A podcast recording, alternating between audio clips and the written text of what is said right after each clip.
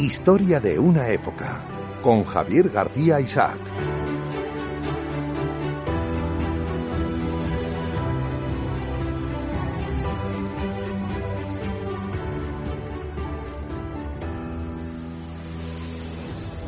Una semana más en Historia de una época. Hoy toca hablar con nuestro amigo Álvaro Peñas. Eh, Peñas no necesita presentación, eh, ustedes le pueden ver todas las semanas aquí en Decisión Radio en la boca del lobo. También le pueden ver colaborando en otros eh, espacios, como la cortina de humo, también en su momento en las aventuras de la espada, colaborador, escritor, colabora columnista en el Correo de España, donde sus artículos, entrevistas a políticos de la Europa del Este son, me atrevería a decir, casi míticas. Bueno, Álvaro, bienvenido. Vaya presentación que te acabas, vamos. Vamos, me ha subido el ego ya.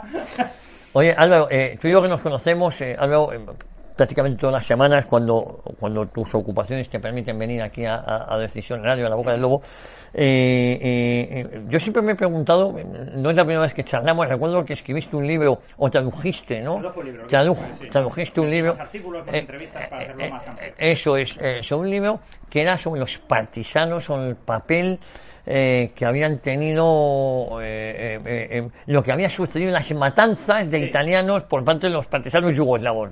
sí, bueno, eso es una parte, una, buena parte. pero sí, eran las matanzas de los partisanos de Tito según acaba la segunda. que ha sido una salvajada, es decir, estamos hablando de casi 100.000 personas en dos semanas y en algunos casos además asesinados de formas eh, crueles y horribles. Sí, sí. Y algo que, bueno, pues sí, es muy poco conocido, porque de hecho en España la figura de Tito incluso se ve de una manera positiva, ¿no? Como que era sí, que logró mantener Yugoslavia unida. Ah, y tal. logró mantener Yugoslavia unida a base de matar a cualquiera que pudiera ser, sí, a sangre y fuego. Cualquiera que pueda ser. Eh, fíjate, siempre era como muy romántico la figura de Tito, que si estaban los no alineados Yugoslavia, que eh, era un, una voz disidente frente al comunismo ortodoxo de la Unión Soviética.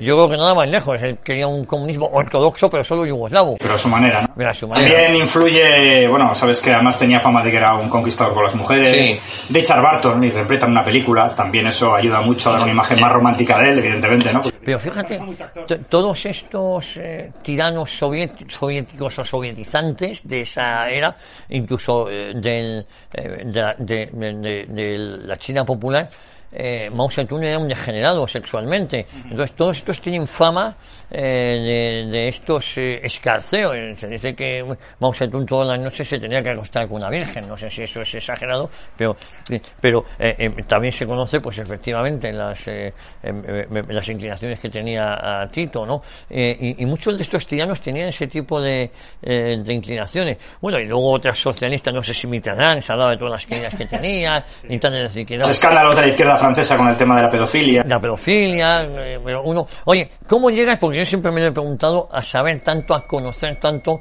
eh, sobre la eh, Europa del Este, sobre todo, porque tú eres experto en política internacional en general, pero sobre todo muy centrado en todos los países del Este. ¿Cómo, cómo llegas a...? Hay dos, hay dos motivos. El, el primero es mi pasión por la historia, me encanta la historia. Entonces siempre me ha gustado y sobre todo saber cosas de historia que sean poco conocidas, ¿no? Es decir, no ir a a lo que sabe todo el mundo, indagar mucho sobre lo que sabe todo el mundo, sino ver países, pues eso, que tienen historias realmente curiosas, ¿no? Y estos países, todos estos lugares tienen, tienen una historia muy fuerte, muy dura, eh, donde han pasado cosas terribles, como lo que estamos hablando de Yugoslavia. En muchos casos, por ejemplo, pues se encuentran similitudes, eh, pues incluso con, con, España, ¿no? Por ejemplo, yo siempre cuando he estado con, en Hungría, yo con algunos amigos húngaros, ¿no? Ellos tenemos una mentalidad, algunas cosas parecidas, porque son un país de frontera, es decir, ellos han sido frontera también contra el Islam, en este caso contra el Imperio Otomano, y eso también marca tu historia y también marca el carácter, ¿no? Eh, entonces, eso ha sido el primer motivo. El segundo ha sido, pues, que me encanta viajar, yo muchas veces he viajado solo, con mi mochila, me voy por ahí, me gusta recorrer, eh, me hago me hago auténtica, bueno, los días que estoy los aprovecho al máximo. Entonces me gusta mucho conocer, visitar, eh, ir de esa manera también he conocido mucho los sitios, estoy sobre el terreno y también he conocido a mucha gente. Y todo eso me ha ido facilitando, bueno, pues eso, cada vez ir conociendo mejor la, la situación de esos países y luego, bueno, pues la política también me interesa mucho.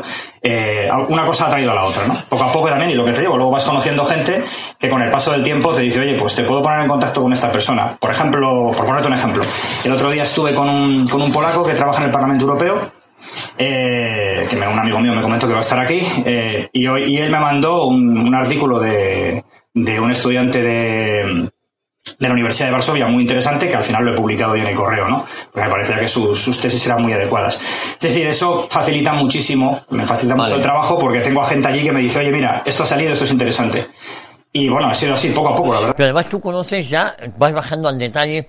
y ¿Has notado, eh, eh, he leído entrevistas tuyas pues a, a, a ministros, a viceministros, eh, sobre todo en Hungría, que estás muy involucrado con el tema húngaro, eh, pero eh, eh, ¿por qué eh, después de la caída del muro de Berlín estos países ya la sensación que están vacunados contra el comunismo, eh, ya la sensación que además, ya la sensación no es una verdad objetiva, países como Hungría están a la cabeza del desarrollo, eh, cuestión, cuestiones que eh, hace 50 años estaban a la cola, me atrevería a decir, del mundo, porque el bloque soviético fue un auténtico fracaso en lo social, en lo económico, en lo político, y ahora, con tan poco tiempo, estos sí que han aprovechado bien la transición. Sí. Lo contrario que ha pasado en España, ¿no? Que tenemos una involución, en vez de mejorar, parece que vamos hacia los años 30, ¿eh? cuando habíamos salido de todo ese pozo negro de los años 30, que supuso para España, siempre me refiero a España, y en cambio, eh, estos países en, en, en 40 años eh, se han puesto a la cabeza del desarrollo, ¿no? la mayoría de ellos. Hungría, Polonia también, Polonia, sí, sí. hay algunos que no están... No, hay algunos que todavía siguen ahí. Pero también hay una cuestión, ¿no? Es cuando cae el comunismo, luego lo que llega a continuación es la depredación más absoluta. Primero, los comunistas se cambian de chaqueta, muchos de ellos se convierten en liberales, en demócratas de toda la vida, En Rumanía, por ejemplo, ¿no? Sí, no, incluso, pues eso, países que tenían eh, pues, eh, grandes capacidades lo que hacen es venderlo todo. Pero es que eso pasó en todos los sitios, pasó también en Hungría. De hecho, una de las principales medidas de Orbán ha sido ir recuperando todo lo perdido, ¿no? Todo lo que se vendió. Además se vendió a precio de saldo. Entonces, claro, eso que llevó a unas crisis económicas también tremendas, ¿no? Pero sí, están vacunados contra el totalitarismo que significó el comunismo y además que están identificando que lo que está viniendo ahora, toda esta ideología progre, eh, pseudo-comunista, pseudo, como lo podríamos llamar, pseudo-progresista, eh, lo están identificando con lo que era la Unión Soviética. Orban comparó alguna vez a la, a la- a la actual Unión Europea con la Unión Soviética. Entonces, claro, cuando están viendo que está llegando un poder que les está intentando dictar desde lejos lo que tienen que hacer, dicen, no, no, yo esto ya lo he vivido. Yo he luchado toda mi vida contra esto, no queríamos ser unos títeres de, de Moscú en ese caso, tampoco queremos ser unos títeres de Bruselas.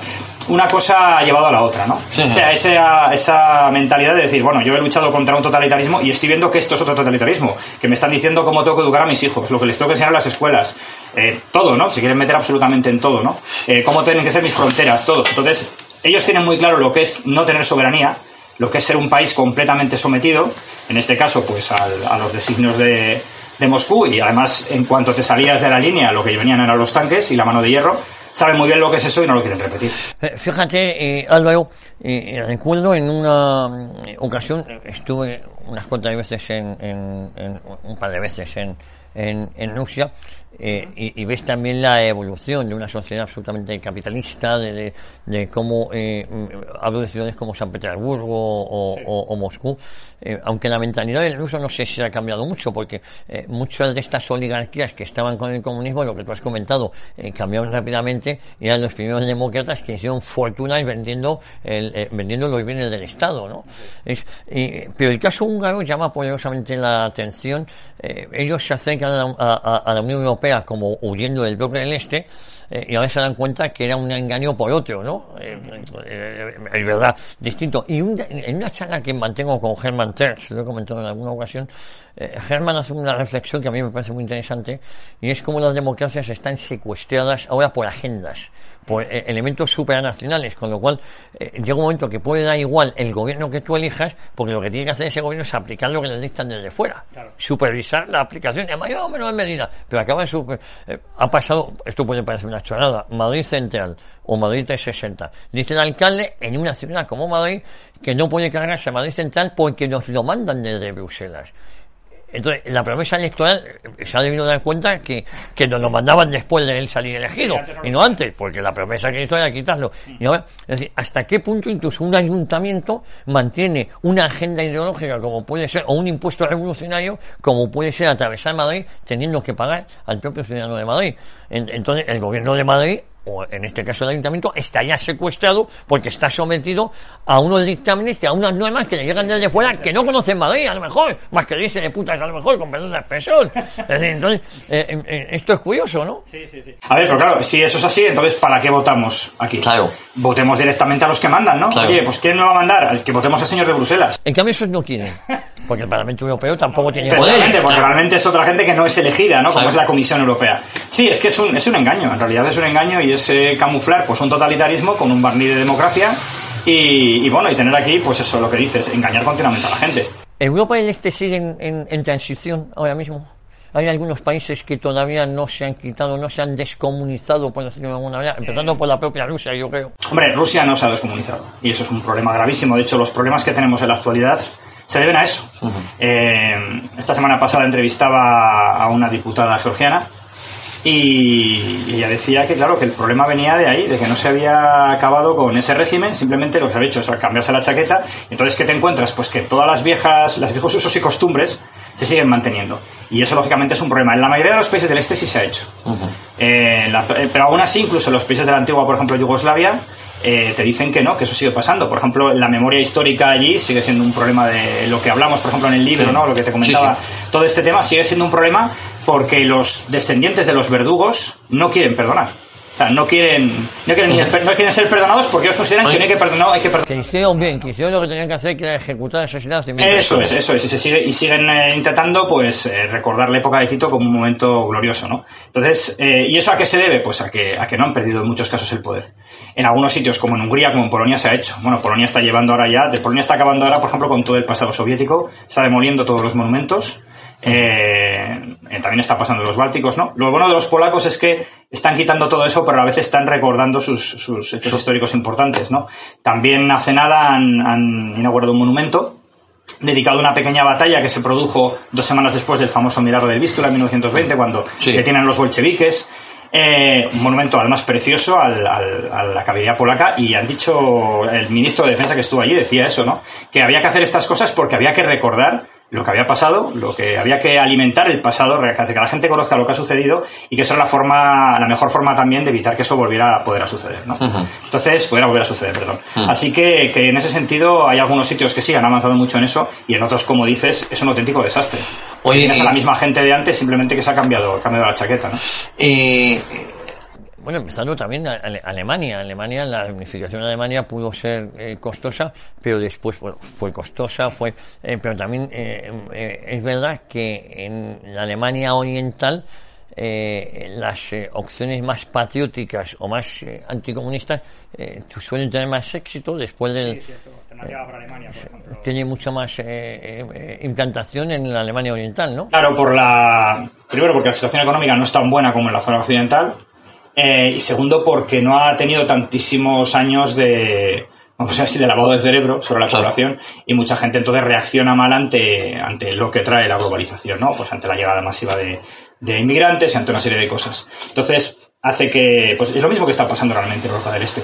A la vez, el comunismo, pese a todo lo malo que fue, eh, les mantuvo pues en su burbuja, vamos a decirlo en cierta manera. Sí. Y ciertas cosas, de hecho, ellos tienen una imagen de Occidente muy idealizada. Cuando, incluso, como decía una vez Fernando Paz, y eso lo comparto con él, me decía, es que Occidente era mejor antes. ¿Por qué? Porque tenía que demostrar que era mejor que lo que había al otro lado del telón de acero. Claro, ¿no? claro. Ellos tenían esa, esa visión idílica. De hecho. Orban lo dice en una ocasión, dice, eh, nosotros queríamos unirnos a Occidente y nos hemos dado cuenta de que Occidente somos nosotros. sí, sí, sí, Ellos son la nación que está defendiendo su pasado, su historia, su cultura cristiana. Sin embargo, eso en Occidente cada vez vemos que pasa menos, ¿no? Eh, Orban es la gran bestia negra después de las últimas elecciones, donde ha arrasado, es la gran bestia negra del globalismo europeo, para que nos entendamos. Luego podemos irnos a otro tipo, digo yo, ¿no? De, de- o de la eh, eh, implementación de esas agendas en, en, en Europa que se utiliza la Unión Europea. Y, y creo que Orban es un, un- un- una piedra en zapato que les ha salido, una piedra muy grande, por cierto.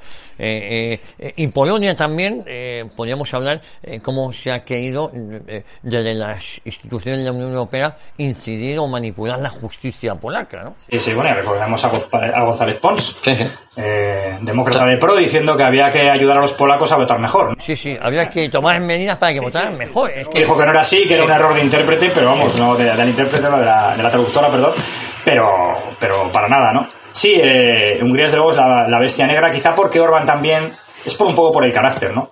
Yo siempre pongo un ejemplo. En el, el año pasado, en el día 21, pusieron los mensajes de, del presidente polaco, de Morawiecki, también de, del presidente de Justicia, ¿no? de Kaczynski y, y Víctor Orbán. Y Orbán salía serio hablando. Pero aún así tienen, empatizas más con él que, por ejemplo, los polacos, pues que son mucho más fríos. Fríos. Es una forma diferente, ¿no? Recuerdo. Entonces, bueno, eso hace también que la figura de, de Orbán sea más exportable. De hecho, lo hemos visto en Estados Unidos, que ha tenido un éxito tremendo en la, en la, en la Convención de Acción Política Conservadora en Texas, y tiene mucho más eh, carisma, ¿no? En ese sentido. Y eso hace también que sea, pues eso, una figura más fácil de, de llevar fuera, además de que los húngaros llevan años ya trabajando en decir, vamos a vender nuestro relato fuera. Sabemos que nos van a poner a caldo, que nos van a, van a mentir sobre nosotros, que van a decir que somos el mal absoluto, entonces tenemos que hacer nosotros ese trabajo de vendernos. Eso lo están haciendo, empezando a hacer ya los polacos, lo cual es una grandísima noticia. Claro. Porque ellos también están haciendo las cosas muy bien, hay que decirlo. Es decir, los polacos, eh, hay que ver también que Polonia se está convirtiendo en un país cada vez más fuerte, lo cual, y Alemania está preocupada por el, por esa potencial que tiene justo al lado como vecino, ¿no? Y además que se está convirtiendo incluso en una potencia, de hecho, en todos los aspectos. Militarmente va a ser el país más poderoso de Europa, como, como siga desarrollando así su ejército. Oye, eh, hab- hablabas de Polonia. eh, Polonia eh, es uno de los pilares, junto con Juan Pablo II, también polaco, polaco eh, que provocan en Europa la caída del comunismo. ¿no? Es verdad que Ronald Reagan ayudó mucho también con esa competencia en lo que se llamó la guerra de las, la guerra de las estrellas, la guerra de las galaxias, saber quién competía por esos escudos antimisiles. Margaret Thatcher tú- puso también su granito de arena, cada uno con diferencias ideológicas eh, notable, ¿no? Sobre todo notable con el sindicato Solidaridad. El papel de Leis Valesa, que quizás se ha quedado ahora un poco denostado, ¿no? No, es que vamos a ver. Además te puedo contar, mira, eh, cuando en 2017 eh, estuve en Gdansk y bueno, circunstancias de la vida. eh, yo- Yo he estado en Gdansk también, ¿eh? Sí, sí. bueno, pues resulta que estando en Varsovia eh, con unos polacos recién conocidos, amigos de un amigo que bueno, pues en contacto con ellos. Bueno, pues una de estos, de estos amigos, Michał, tenía en su Facebook, vi que tenía a un polaco con el que yo había trabajado hacía 20 años. Anda. Y le dije, oye, yo conozco a Marius, se llamaba, ¿no? Conozco a Marius, estuve trabajando con él. Dice, hombre, pues he hablado con él hace un rato, le llamó por teléfono. Y casualidades de la vida, estaba en Gdansk como guía turístico.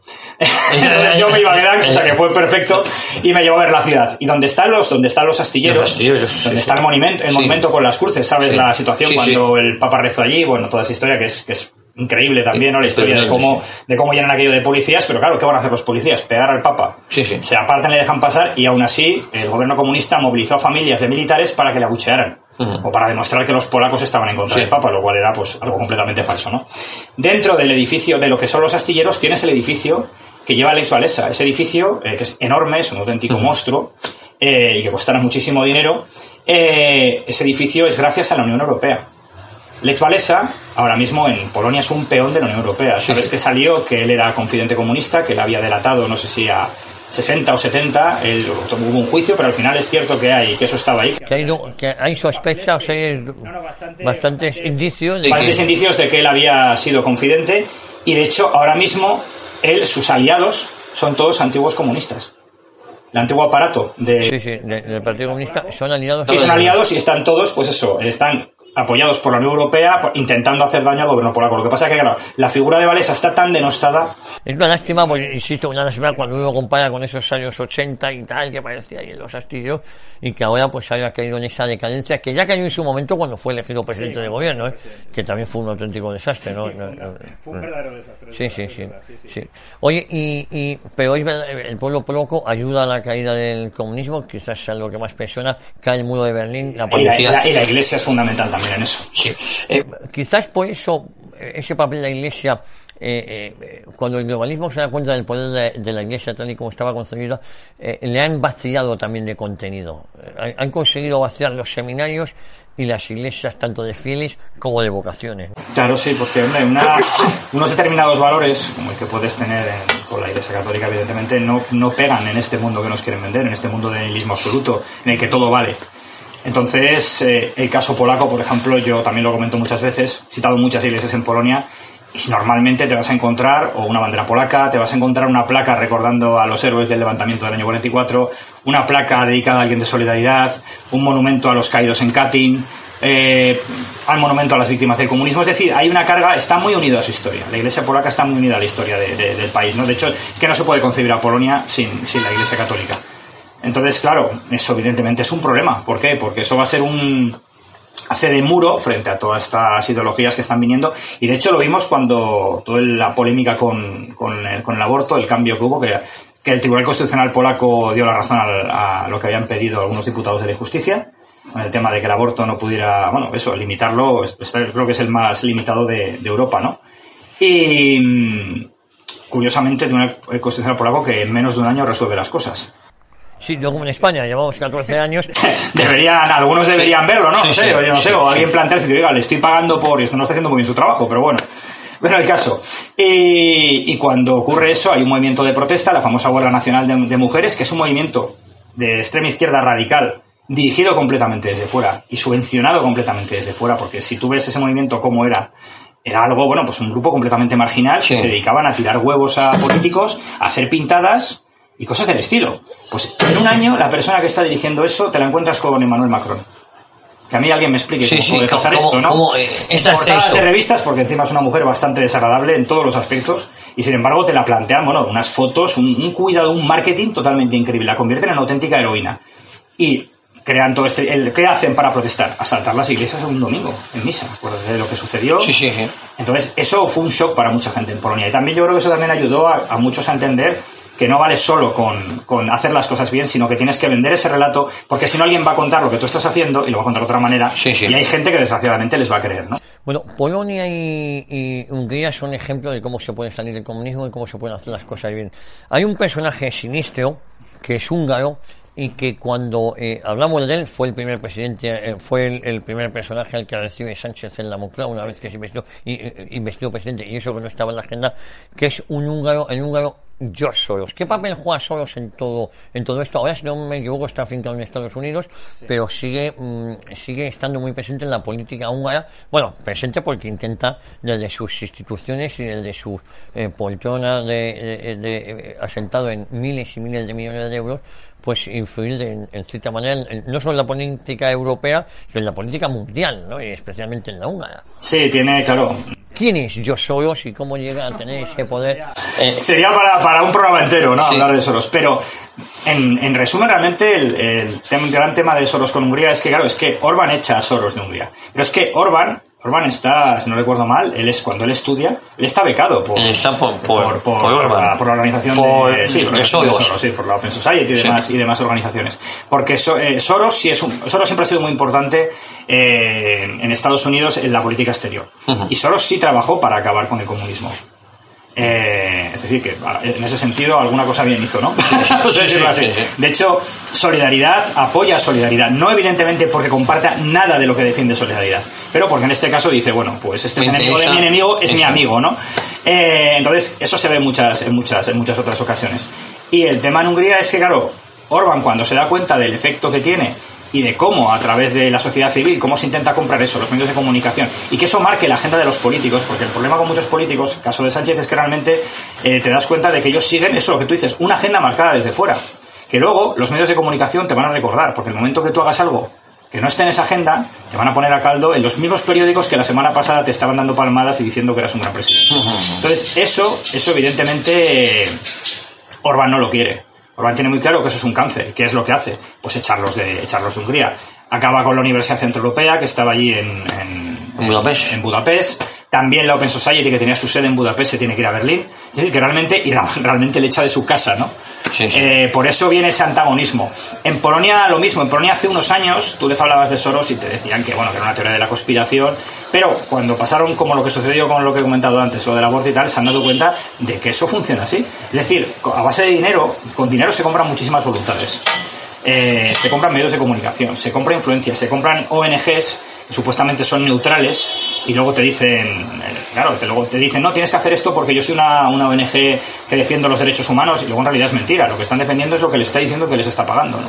Amnistía Internacional es un buen ejemplo de todo esto, ¿no? Es que también está, ha recibido muchísimo dinero por parte de Soros y demás y sus organizaciones afines. Entonces, ¿qué ocurre con todo esto? Pues que evidentemente eso puede marcar la agenda de un, de un país si tú quieres dirigir tu país y quieres ser soberano, tú no puedes dejar que alguien multimillonario te esté manejando, te esté diciendo cómo tiene que ser tu política, cómo, tiene que ser tu- cómo tienen que ser tus fronteras, ni, ni ese señor, ni Bruselas, ni nadie. El problema de Soros es la influencia que tiene en lugares como Bruselas, claro. Y eso han salido, sabes los escándalos que ha habido con el tema del Tribunal, el Tribunal de Justicia Europeo. Había muchísimos eh, jueces relacionados con las ONGs de Soros, listas de políticos que están en, que dicen también, ¿no? que están a sueldo de, o que reciben comisiones de ciertas organizaciones y al final todo llega al mismo sitio. Entonces, bueno, Soros es quizá la, la figura más destacable, esto no es solamente él, evidentemente, ahí, pero, y bueno, lo único que se ha hecho un poco la caricatura, ¿no? Con todo esto. Y al final Soros está absolutamente en todas partes. No creo que sea así. Creo que en muchos casos también hay mucha gente que toma unas iniciativas pues por llevarse mejor con ciertos poderes Sí. o por el motivo que sea, y no todo es Soros, pero bueno, sí que es cierto que es una figura que está ahí, ¿no? O sea, no hay que caer ni en la conspiranoia absoluta, pero tampoco negar una evidencia, porque es, es algo público que se está haciendo y cómo reciben dinero, bueno, muchísimas organizaciones. No todo el dinero que pone Soros es para el mar, sino que en ocasiones simplemente es que le puede interesar apoyar a alguien porque eso le viene bien para cualquier otra cosa, ¿no? Como el caso de Solidaridad que comenté antes. Oye, y eh, fíjate, llegamos, eh, ahora tenemos un conflicto, el conflicto eh, Ucrania-Rusia, pero que no es nuevo, eh, si no me equivoco, eh, esto ya va de largo y la Unión Europea, que ahora parece tan preocupada, ha estado mirando a otro lado. Eh, ¿Qué puede suponer ese conflicto? ¿Cómo se origina? Eh, ¿qué, qué, qué sucede con el, el conflicto de eh, la invasión de Rusia a, a Ucrania y, y, y, y si es verdad que está afectando tanto, porque yo ya acabo desconfiando eh, que es el motivo de todos los males del mundo. Ahora, el- eh, recientemente ha estado nuestro presidente en Honduras y, y- y el- la presidenta de Honduras hablaba eh, de, de la inflación por culpa de la guerra entre Ucrania y, y, y Rusia, ¿no? Y el cambio climático y, y, Ahora vale para todo. y ahora todo. Entonces, luego que el cambio climático es porque Sí. los ucranianos y los rusos están tirando misiles y entonces está calentando. Bueno, ahora efectivamente puede haber para todo, ¿no? Evidentemente no, no es la causa de todos los males, sí, sí que influye lógicamente en la economía mundial y veremos los efectos que vamos a tener en invierno, como es lógico con todo el problema del gas. Pero sí es un problema que viene de largo. También el problema que tenemos con todo esto es lo que hemos hablado antes, la falta de descomunización. Es decir, en, en- en Rusia tenemos ahora mismo un país pues que en, en ciertas cosas, en la entrevista que comentaba antes decía esta, esta diputada, ya, el tema es que si se va Putin, pero el sistema no cambia, van a ver, va a venir otro igual que él. Ajá. Es decir, ¿por qué? Porque no, no hay un cambio de mentalidad. O sea, la mentalidad sigue siendo la misma. O sea, sigue siendo un régimen autoritario que en realidad emula, no con, un, con una economía comunista, pero sí emula todo lo que era la Unión Soviética. El día principal de la nueva Rusia es, el, es la victoria contra la Alemania nazi. Era la gran fiesta soviética. Sí, también. sí. Eh, Y lo sigue siendo ahora. completamente, sí, lo sigue siendo. Es que es el, es el gran punto de unión nacional. Eh, las estatuas de Lenin, de Stalin por todas partes. De hecho, incluso hace poco salió un vídeo en el que los rusos se reían un poco de los europeos, diciendo, venir a Rusia, tenemos vodka, tenemos mujeres. No sé si lo viste ese vídeo. Pero ese vídeo, la primera imagen que tienes es la hoz y el martillo y una estatua de Lenin. Es decir, eso cuando dicen, no, no es importante, sí es importante. Es muy importante. Porque es, es, es que eso fue una dictadura brutal. Sí. Que, que los, a los primeros que masacró fue a los propios rusos. Sí, sí. Pero realmente es una imagen de, de- de- de un autoritarismo que, bueno, pues que sabemos lo que fue la Unión Soviética, ¿no? Eh, claro, el, el conflicto viene de lejos. También Ucrania tiene lo suyo. También Ucrania es un país que ha tenido una corrupción galopante. El problema de los oligarcas lo ves en muchísimos sitios en Europa del Este, el poder que tienen ciertos, ciertos oligarcas.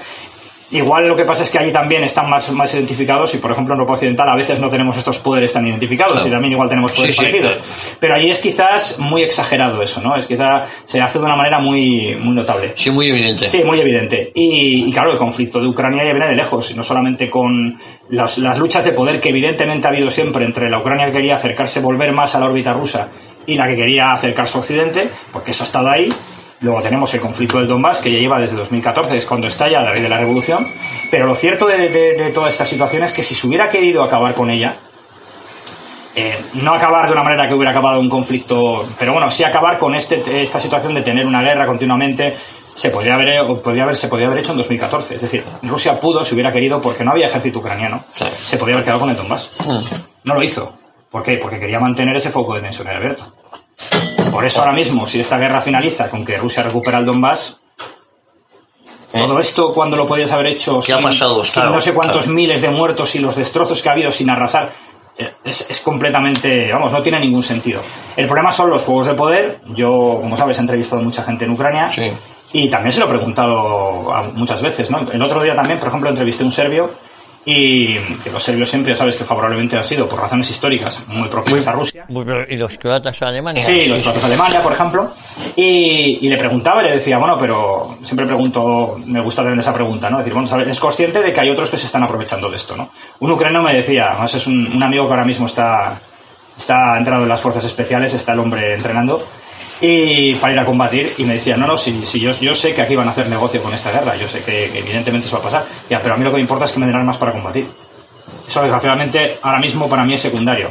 El serbio me decía que ellos sabían que la situación que tienen allí la puede alentar cualquiera de los poderes que está en la zona, sea Rusia, sea Estados Unidos, sea Turquía. Es decir, eso va a pasar siempre. Y es, pues es el juego de la política o el juego de las potencias que hemos tenido siempre, ¿no? A veces hay gente demasiado ingenua, se piensa que o todos son buenísimos y que no, no, yo solamente lucho por la democracia, o Rusia de verdad quiere unir a los pueblos eslavos y... Olvídate, todo el mundo va a jugar su juego de potencia, importa un bledo, en este caso unos y otros. ¿Qué ocurre? Que evidentemente si tú eres invadido, tú quieres armas, te da igual que te las dé. Entonces es lógico es lo mismo que, que, los polacos. Mucha gente no entiende por qué los polacos quieren, quieren, son tan partidarios de la OTAN. Pues porque ellos dicen, porque si no tengo aquí este apoyo, yo no puedo enfrentarme solo a Rusia. Es que, eh, claro, son mensajes contradictorios, pero que en el fondo son tan contradictorios. Hay que ir al terreno. Lo que aquí la OTAN nos parece un, eh, un, un instrumento globalista, que posiblemente lo es, para un polaco que su enemigo o su amenaza es eh, Rusia, ya pues mira, si estamos de acuerdo en eso, pero dame, dame la OTAN. Esto es coger libro de historia, es que creo que han tenido 18 guerras. Sí, sí. La han partido tres veces a Polonia, la última vez, recordemos, en la Segunda Guerra Mundial. Entonces, claro, los polacos eh, lo tienen clarísimo. De hecho, el, el, el, ministro de Defensa en este, en este inauguración del monumento que comentaba de la caballería decía que no dejarán que un solo centímetro, un solo metro de suelo polaco vuelva a ser ocupado por Rusia, ¿no? Entonces, eso está muy presente para ellos. Te digo lo mismo de los bálticos. Yo recuerdo la primera vez que estuve la, sí, en, sí. en, Letonia, sí. eh, pues me reuní con, con, los nacionalistas letones, son el partido, sería como Alianza Nacional, sería una especie de coalición, y son partidos que están en el gobierno, son parte del gobierno. Tienen, si no recuerdo mal, agricultura, el Ministerio de Agricultura y el de Cultura lo llevan ellos. Y, y claro, claro, que te decían, decían, no, claro, claro, es que necesitamos esto. Esto no es una cuestión de que yo considero que me guste todo lo que haga la OTAN. Ya, pero es una cuestión de que nosotros tenemos una población muy pequeña, somos un ejército muy pequeño y solos no podríamos hacer absolutamente nada contra ellos. Por eso, de hecho, por esa razón tienen bases allí, incluso hay soldados españoles sí, bases sí. allí, porque ellos piensan, si ocurre algo, están obligados a ayudarnos. Y un ejemplo que, que contaba también un amigo, un periodista polaco, me decía, en la Segunda Guerra Mundial, Francia e Inglaterra eran nuestros aliados y nos prometieron que nos iban a ayudar. Y eh, a mediados de septiembre, en plena invasión alemana, deciden, no, no vamos a atacar a los alemanes porque ahora no nos viene bien por la cosa se las arreglen, ¿no? Bueno, fíjate, has, has, has, tocado un tema que es uno de los grandes enigmas de la historia, cuando eh, Francia e Inglaterra son aliados de Polonia y esto motiva con la invasión alemana el 9 de septiembre del 39 eh, la intervención de eh, Francia e Inglaterra para salvar a Polonia, pero es que 15 días después la Unión Soviética invade, invade 16, 17 días después, invade la mitad de Polonia y es curioso que Francia e Inglaterra solo declaran la guerra a Alemania, no se la declaran a la Unión Soviética.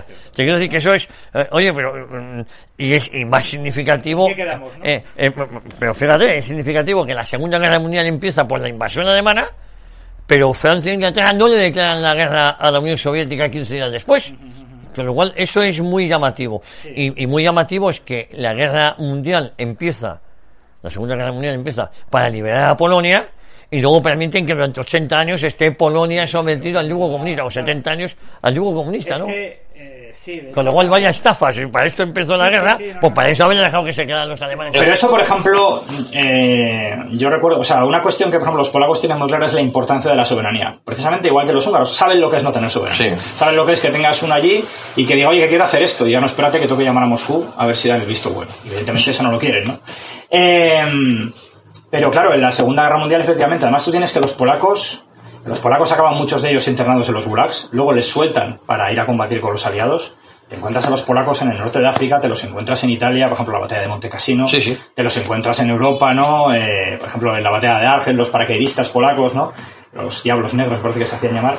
Entonces, eh, ellos combaten con, bueno, en combate también hay unidades en el ejército soviético, y luego se levantan contra los alemanes, como sabéis, en agosto de 44, y Stalin dice, ah, no, no, yo esto no lo voy a apoyar, mejor que los maten a todos, y así yo me voy a quitar la oposición en un futuro. De hecho, el ejército, el ejército soviético se encarga en muchos casos también de aniquilar a los a los Combatientes. a los combatientes del ejército polaco, del ejército interior polaco, en, eh, de, de hacerlos prisioneros y de mandarlos a campos de concentración. Claro, eh, el, el punto llega hasta que incluso creo que es en el año 46, en el desfile de la victoria de la Segunda Guerra Mundial, en Inglaterra les dicen a los polacos que pueden desfilar, pero que no se vea que, llevan, que no lleven ningún emblema de Polonia, para no ofender a los soviéticos. Es Te que- imaginemos hasta qué punto, ¿no? Es decir, yo no puedo imaginar la decepción que tuvieron que sentir todos esos hombres que luego efectivamente se tuvieron 45 años sin poder volver a su país. ¿no? Sí, sí. Es una traición enorme. Entonces, saben muy bien lo que, lo que significa todo eso. Y creo que no son ingenuos. Yo cuando gente dice, no, pero ¿cómo van a aceptar esto? No, no, yo creo que los polacos no son tontos porque han aprendido de su historia. Lo tienen muy presente.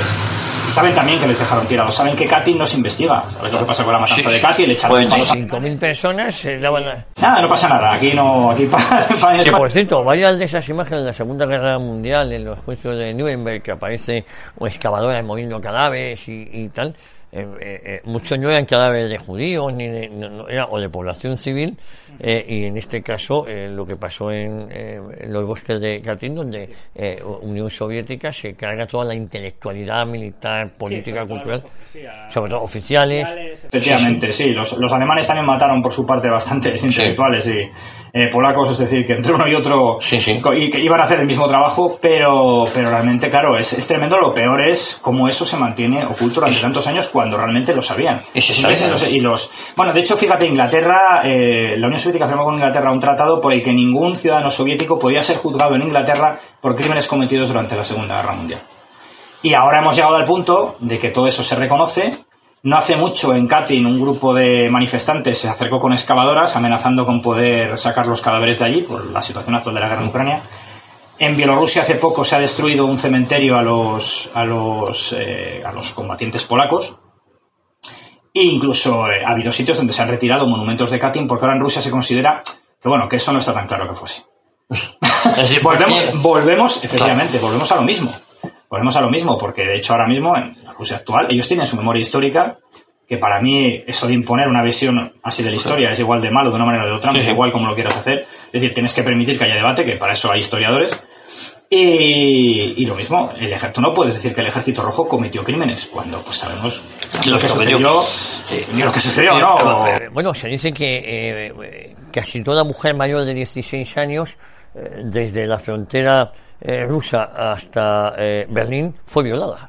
Toda la que cayó en manos de los mongoles y del ejército soviético. El número en Polonia se habla de 100.000, luego ya en Alemania es una auténtica salvajada. millones, de- bueno, y esto no lo digo yo, lo, lo, lo, lo- dicen escritores en, en algún libro, hay un libro se llama Señorita de, de Juan Eslava Galán, donde esto también lo narra, ¿no? De, de cómo las sueldas soviéticas iban violando pues toda la mujer que caía en su poder hasta Berlín. ¿eh?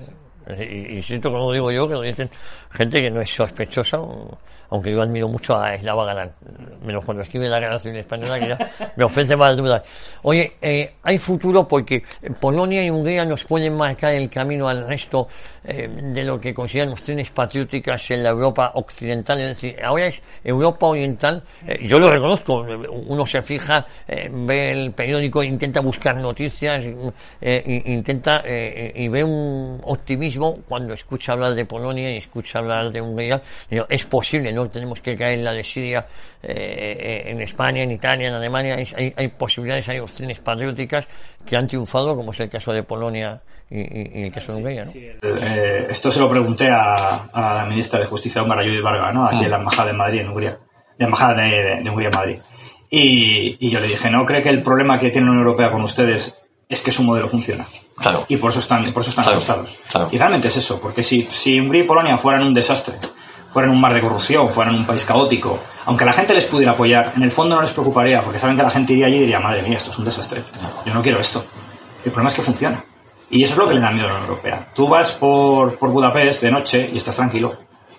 No estás pensando a ver dónde me meto, a ver, oye, no te vas a encontrar, no sé, un barrio en el que habrá, habrá, por supuesto, habrá zonas peores que otras, pero me refiero que la sensación de seguridad es enorme. En Polonia te pasa exactamente lo mismo. Incluso en ciudades que está gobernando la izquierda polaca, tienen normas que dices tú, bueno, ya podrían aplicarse que aquí, bueno, aquí serían fascismo puro Sí, duro, ¿no? sí, sí. Te voy a poner un ejemplo, en Gdansk, Gdansk estaba, cuando yo estuve estaba gobernado, creo que sigue gobernado por la plataforma que es la izquierda. Pues en Gdansk, por ejemplo, eh, no dejaban la mendicidad por la noche, estaba, estaba prohibida, no dejaban que la gente durmiera por la noche en la calle. Si tú querías estar en Gdansk y eras mendigo, podías estar, sí. pero tenías que obligatoriamente estar registrado Sí. y dormir en el albergue de, De- o para- facilitado por el ayuntamiento. Que te negabas, te desterraban de la ciudad. Es decir, si no cumples las normas, no es esto de prevalece mi, lo que yo quiero hacer porque me da la gana hacer esto y me da igual las normas. No, no. Aquí prevalece un sentido común y unas normas. ¿no? Que hay gente durmiendo por las calles por la imagen que es una ciudad e incluso por cual- lo que ocurre cuando llega el frío. Sí, sí, sí. Que te puedes imaginar, Sí. evidentemente. Claro, una persona igual que tenga problemas o que incluso tenga problemas de cabeza, pues Ya, puede ya, decir, bueno, no, yo quiero hacer hay que muchos problemas mentales en- Eso es, es lógico. Pero es- tiene que haber, tiene que haber normas. Y eso que es fundamental. Cuando vas a Polonia, ves que hay normas.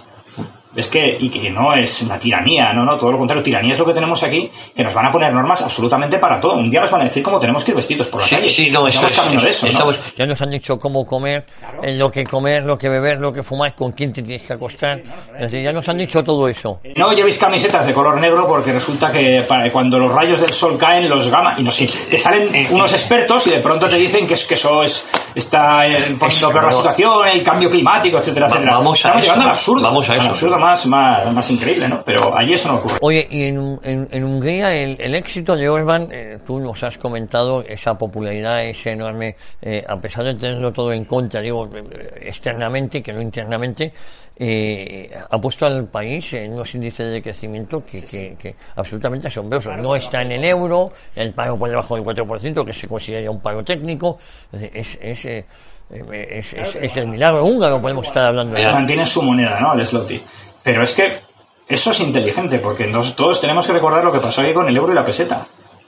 La estafa que nos hicieron La estafa del euro. Yo ¿eh? recuerdo los anuncios aquellos me pone enfermo. No, no al redondeo, no sé qué. Luego fue un No, redondeo. no, el redondeo, vamos, café, un euro. Un euro, ya está. 166 pesetas. Pero si valía 100 pesetas, ¿no? Ya ahora es un euro, porque como es una monedita igual. Sí, igual, sí. Y, y entonces, claro, eh, no, no, han hecho las cosas muy bien y, y eso es lo que a mí es una cuestión que me llama la atención y que hay que admirarlo de, de estos países, ¿no? Que nos han dejado llevar por ese entusiasmo. Quizás sus políticos no estaban tan comprados como los que tenemos aquí, aunque también han tenido sus malos políticos, todo hay que decirlo.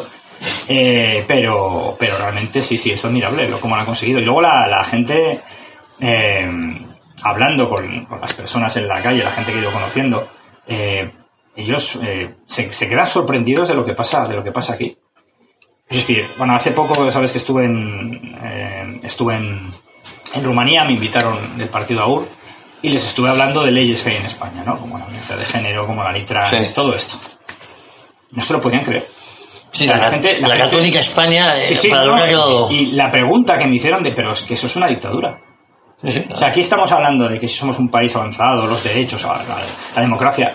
Cuando tú le cuentas a la gente lo que se está haciendo, una persona que no está, vamos, bombardeada por ese ataque mediático continuo de no hay que pensar así porque esto es lo correcto, lo demás es malo, te dicen, oye, pero es que eso es una dictadura. Es que lo controlan absolutamente todo. Es que, eh, vamos a ver, eh, eh, Álvaro, en España hay una ley, la ley del sí es sí, eh, como si antes no fuera, hombre, si una mujer no consiente relaciones sexuales, de toda la vida eso se ha llamado violación. Es decir, no sé, no ha tenido que venir ni Montero a descubrir la, la pólvora. Pero la gravedad es que esa ley reconoce que la mujer no tiene que probar que ha sido eh, violada o forzada. No, Yo no lo entiendo, es la primera vez que eh, una víctima no tiene que demostrar, oiga, es que me han- yo puedo ir por la calle y me una comisaría me acaban de robar, demuéstralo, ah, no tengo por qué demostrarlo. Eh, no, no, habrá que demostrar. Eh, eh, eh, no, y además ha sido ese. Pero demuestre usted. Es decir, se ha invertido el- el- el- la carga de la prueba. Claro, si esto, eh, con esto es lo, lo que yo les, por ejemplo, les decía a estos rumanos, eh, yo les decía, esto está muy bien que lo sepáis porque si no hacéis algo por cambiar las cosas, si os confiáis, si pensáis que esto no puede pasar porque está el sentido común, porque la gente va a decir que no, eh, cuidado, esto puede llegar a pasar. Es una buena advertencia de lo que te puede ocurrir eh, si, no, si no te pones a combatir esto. realmente, ¿no? Porque parece que mucha gente, en España hace 20 años nos dicen lo que ha pasado no es lo que queríamos, no. Oye, Nos enseñan un mapa y, o sea, un- No, no, eh, unas noticias y diríamos, esto no puede ser no verdad. puede ser verdad. No, no puede ser verdad que hayamos pasado, que hayamos eh, eh, llegado a pasar el 20% de paro. eh, no puede ser que España sea un país arruinado. No le hayamos querido en tan poco tiempo cómo se han cargado un país. Mm, conté un chiste en, en, en Rumanía. Eh, hay una... mm, eh, sobre eso, no cargarse un país. Entonces está Putin con sus generales, ¿no? Está Putin pensando, ¿cómo puedo acabar con, con Ucrania? ¿Cómo puedo, puedo acabar con esta nación? Y le dice un general, llama a Pedro Sánchez. Claro, Eso, eso sería un buen... Que, claro, fue un buen ejemplo para decir, están o sea, destruyendo completamente... Y si no está disponible, puede llamar a Rajoy y a Zapatero que siguen vivos. Pero el problema es que no es él. Es decir, todo esto es una cadena, tenemos que... Una evolución. Efectivamente. Y vemos que eso lleva ya muchos años pasando. Una nación no se destruye un día para No, no, no, no. Lo que tenemos ahora es una evolución con la complicidad de todos los actores. Oye, Álvaro, eh, vamos acabando, nos quedan cinco minutos aproximadamente. Eh, estos países eh, de los que estamos hablando, me refiero sobre todo al, al éxito polaco, el éxito húngaro, yo, yo- eh, el Rumanía yo creo que está en, en otra, todavía está un paso por detrás, a, a- a pesar de que eh, hay un tema muy significativo, España estaba lleno de, de inmigrantes rumanos, que muchos de ellos han vuelto a su país porque tienen más posibilidades de trabajo allí. Sí, pero fíjate que es curioso. En Rumanía, esto- un plan que tiene. Rumanía tiene, creo que unos 6 millones de rumanos fuera, ¿vale? Luego, aparte, están los ciudadanos moldavos que tienen nacionalidad rumana, Sí. que también son unos cuantos millones. Eh, bueno, pues han hecho un, un proyecto del, del gobierno rumano, es para traer 100.000 trabajadores de Bangladesh, de la India. O sea, es totalmente absurdo. Pero, bueno, Vamos a ver, o sea, Tienen 6 millones fuera y no los quieren, no quieren que vuelvan. hay gente que además que se va a integrar perfectamente, que no, luego todo el dinero que vas a tener que gastar en coger a un señor de la India que dime tú qué pintará allí, que estará diciendo, bueno, vale. Y que aprenda polaco. no, rumano, rumano. Eh, rumano, perdón. No, no, no, no, no, ni a Rumano, ni a Rumanía, ni a, ni a, ni a Polonia, ni a Hungría le pasa esto, porque han sido muy tajantes con el tema de la inmigración. Es completamente absurdo, es completamente absurdo, ¿no? Pero bueno, así es, así es todo. Oye, Polonia o Hungría eh, pueden forzar, o tú no lo ves, una marcha en la Unión Europea, ¿se podría hacer un Brexit o, o no lo ves? Eh, quieren, no quieren romper, no es esa la filosofía, No, ¿no? no, no es la idea, no es la idea. Lo que pasa es que la cuestión es intentar lograr eso, pues que ese equilibrio de fuerzas que hay ahora mismo, de mm, progresista, bueno, todo el arco, lo sabemos, el Partido Popular Europeo está en la misma línea que, que los Absolutamente la misma. Eh, que eso cambie. ¿Por qué? Porque en algunos casos los partidos populares del este de Europa no son como los partidos, como el Partido Popular Español, por ejemplo, y luego, bueno, incluso podemos tener, vamos a ver lo que ocurre en Italia. Pero es que eso puede ser tremendo, porque sería que un país de las cinco países, los grandes países occidentales cae en el, en el mal, ¿no? Entonces eso puede ser, el terremoto político puede ser grande. Yo creo que la idea al final es lograr, primero, evitar que, que la Unión Europea sea capaz de poder imponer esas normas y sea capaz de convertirse en una, en una dictadura, ¿no? En totalitarismo, el totalitarismo este de Bruselas, eh, y conseguir que, que eso, que, esa- que ese equilibrio de fuerzas cambie. Entonces, bueno, lo de Italia es muy importante. Lo que pasó Sí. en Francia ha sido muy importante, aunque el, el paso del Le Pen fue muy importante, en las, pero es que tenemos el caso de que en Francia ya ha perdido varias votaciones Macron. Que sea con el apoyo Sí, sí. de la izquierda de la Francia pero han perdido varias votaciones. Es decir, empieza la situación a decir, la gente empieza a decir, oye, estoy por un lado incluso por el otro, aunque luego al final, muchos casos la izquierda acaba alineándose con, Sí, con el poder. Con, con el poder que dicen combatir. Sí, pero también ahí vemos que hay mucha gente que está votando esas opciones porque también está harta.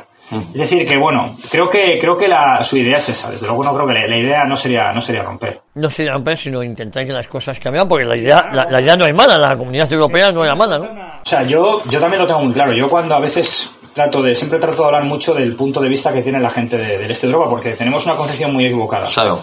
Aquí mucha gente piensa en el este de Europa, Rusia, no hay nada más. Entonces Rusia puede hacer lo que le dé la gana porque como es Rusia, es aquello es Rusia, no. Rusia es un país. Eh, hay otros, sí, con- una historia muy determinada, etcétera, pero hay otros países ahí.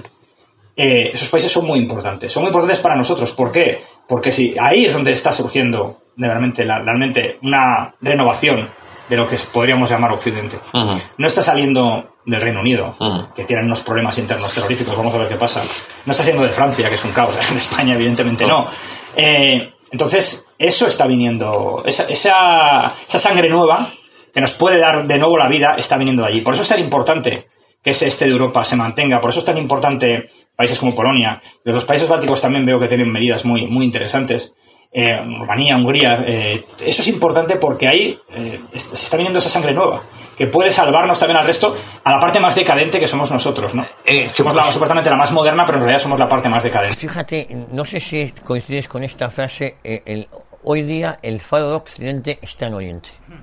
Está en los países de Visegrado, por ejemplo. Sí, sí, sí, sí. sí. Es- Sí, sí, es- sí, es- sí. Estoy de acuerdo que está ahí, más para allá no. No, no, no, no, no. Más para allá no, pero, pero sí, sí, es cierto. Además es que, es que imaginemos lo que sería de Europa sin, sin, sin esos países. Bueno, es que esto sería No sé en qué nivel estaríamos ya. Ha- Has hablado de Italia y, y yo sé que también eh, conoces bien la política italiana. Es curioso como Italia, eh, a los que se les llena la boca de democracia, no han dejado votar al pueblo italiano y han puesto un tecnócrata, como fue Mario Draghi. Eh, claro, eh, eh, es curioso, eh, quizás sea por miedo a una victoria de Fratelli d'Italia, de... Hombre, las llevan, aunque llevan ya años las encuestas, ya es una cuestión de años, los que Fratelli Italia estaba, Fratelli Liga sobre todo, estaba en la Fratelli cabeza. Liga, sí. La Liga se ha desgastado por su presencia en el gobierno y Fratelli se sigue manteniendo. Y de hecho siempre eh, Meloni había, había propuesto las elecciones, ¿no? Diciendo eso, que dejen votar a los italianos. Pero también, claro, es que mm, eh, evidentemente eso, eso causa miedo, claro, que pudiera salir. Bueno, lo estamos viendo ya, ¿no? La campaña contra Meloni es completamente demencial. Es decir, está ahí, aquí hablamos de que eh, Franco está vivo, pues allí Mussolini ahora mismo está paseando por, está paseando por Por la Plaza de ¿no? Venecia. Sí, está- efectivamente, está paseando por allí prácticamente a diario, ¿no? Entonces, eh, sí, pero, pero están consiguiendo, creo que, que Fratelli lo ha hecho muy bien, creo que fue duro para ellos quedarse solos contra oposición, la, única oposición. De hecho, Orban la, la mandó una carta, recuerdo, diciéndole que bueno, que él había vivido esa misma situación y que el tiempo le ha dado la razón. Entonces, bueno, vamos a ver, vamos Hay esperanza, eh, eh, salvando cada movimiento patriótico las diferencias. En Francia está eh, Le Pen, que ha, ha sido- ha llegado a ser el partido más votado. Lo que pasa es que es complicado que la Unión Europea o las grandes instituciones eh, supranacionales permitan eh, estos cambios en estos países, ¿no? Si ya se les ha escapado Polonia, se les ha escapado Hungría, y va a ser muy complicado que Es permitan. complicado, lo que pasa es que la situación también, están pasando tantas cosas, llevamos unos años eh, y todavía nos queda hasta el 2030, ¿eh? que algunos quieren cumplir la agenda, pero vamos a ver, lo que pasa es que también a mayor presión, mayor es la resistencia, y eso también es lo que estamos. Eso es. Y en España tenemos a, a Vox, salvando un- muchas diferencias, que si uno se da cuenta, está siendo demonizado eh, también por la canallesca, ¿no? Por los panfletos. Es una voz, yo siempre miro hacia atrás, y a mí me dicen también hace unos años, pues esto, en el, Bueno, en el Parlamento Español se va a hablar de esto, no me lo Era, impensable. Era totalmente impensable. Era, era- era Es decir, impensable. tú sabías, había una cosa que se decía muchas veces, ¿no? Decían, en España existe el pensamiento Pen, eso me acuerdo Sí, cuando sí. lo leído en el país. Es decir, que decía que tú te ibas a un bar y la gente te hablaba, pues este hasta las narices de esto, tienen que cerrar la frontera, pero decían, ese pensamiento no se ha... Traducido en voto ni en representación parlamentaria. Y ahora mismo eso está pasando y bueno, es- desde luego también pues es un, es un, es un, es un faro de esperanza y de resistencia, ¿no? Por y es necesario. Sí, por, por, por- con los peros que le puedas poner. Sí, y por mucho que se quieran, eh, eh, quieran seguir imponiendo o manteniendo con la aspiración asistida este bipartidismo corrupto, que medios de comunicación eh, viven de esto, tanto PSOE como PP también viven de esto, entonces siguen con esa eh, ficción de que es la única salida, ¿no? Y, y, y por eso digo que hay un motivo para la esperanza en, España. Eso es fundamental. Además, también es una de las cosas por la que me, me animé a empezar a escribir todo sobre el este. Es por enseñar a la gente a decir, oye, no, no eres un loco. Hay mucha gente que piensa como tú. Hay mucha gente que incluso es, go- gobierna en un país y que opina lo mismo que tú opinas. Entonces, es, es importante ver eso, ¿no? Es decir, no estamos aquí, porque tú pones la televisión y es, bueno, es que te deprimes. Realmente no es un machaque continuo, el mismo mensaje en una cadena, en otra, en otra. Sabemos que cuatro, salvo excepciones como es esta, como es 7N, pues en la mayoría de los sitios es un bombardeo continuo. Pero es decir, no, pero esta- estas ideas son de locos, esta gente es esto, esto, esto. No, resulta que en este país están gobernando y este país tiene un, un- un paro por debajo del 4%. O sea que, que tan mal no, tan malas ideas no son. Álvaro, que como siempre es un placer charlar contigo, hablar contigo, que te esperamos en, en las tertulias de La Boca del Lobo y te seguimos viendo aquí en los distintos programas en los que colabora, y como no, en 7NN, que es una de las grandes estrellas de 7NN, como no es igual de esta casa, ¿eh? no te digo mal. Y a todos ustedes, prometemos volver siempre, Dios mediante, la próxima semana aquí, a Historia de una época.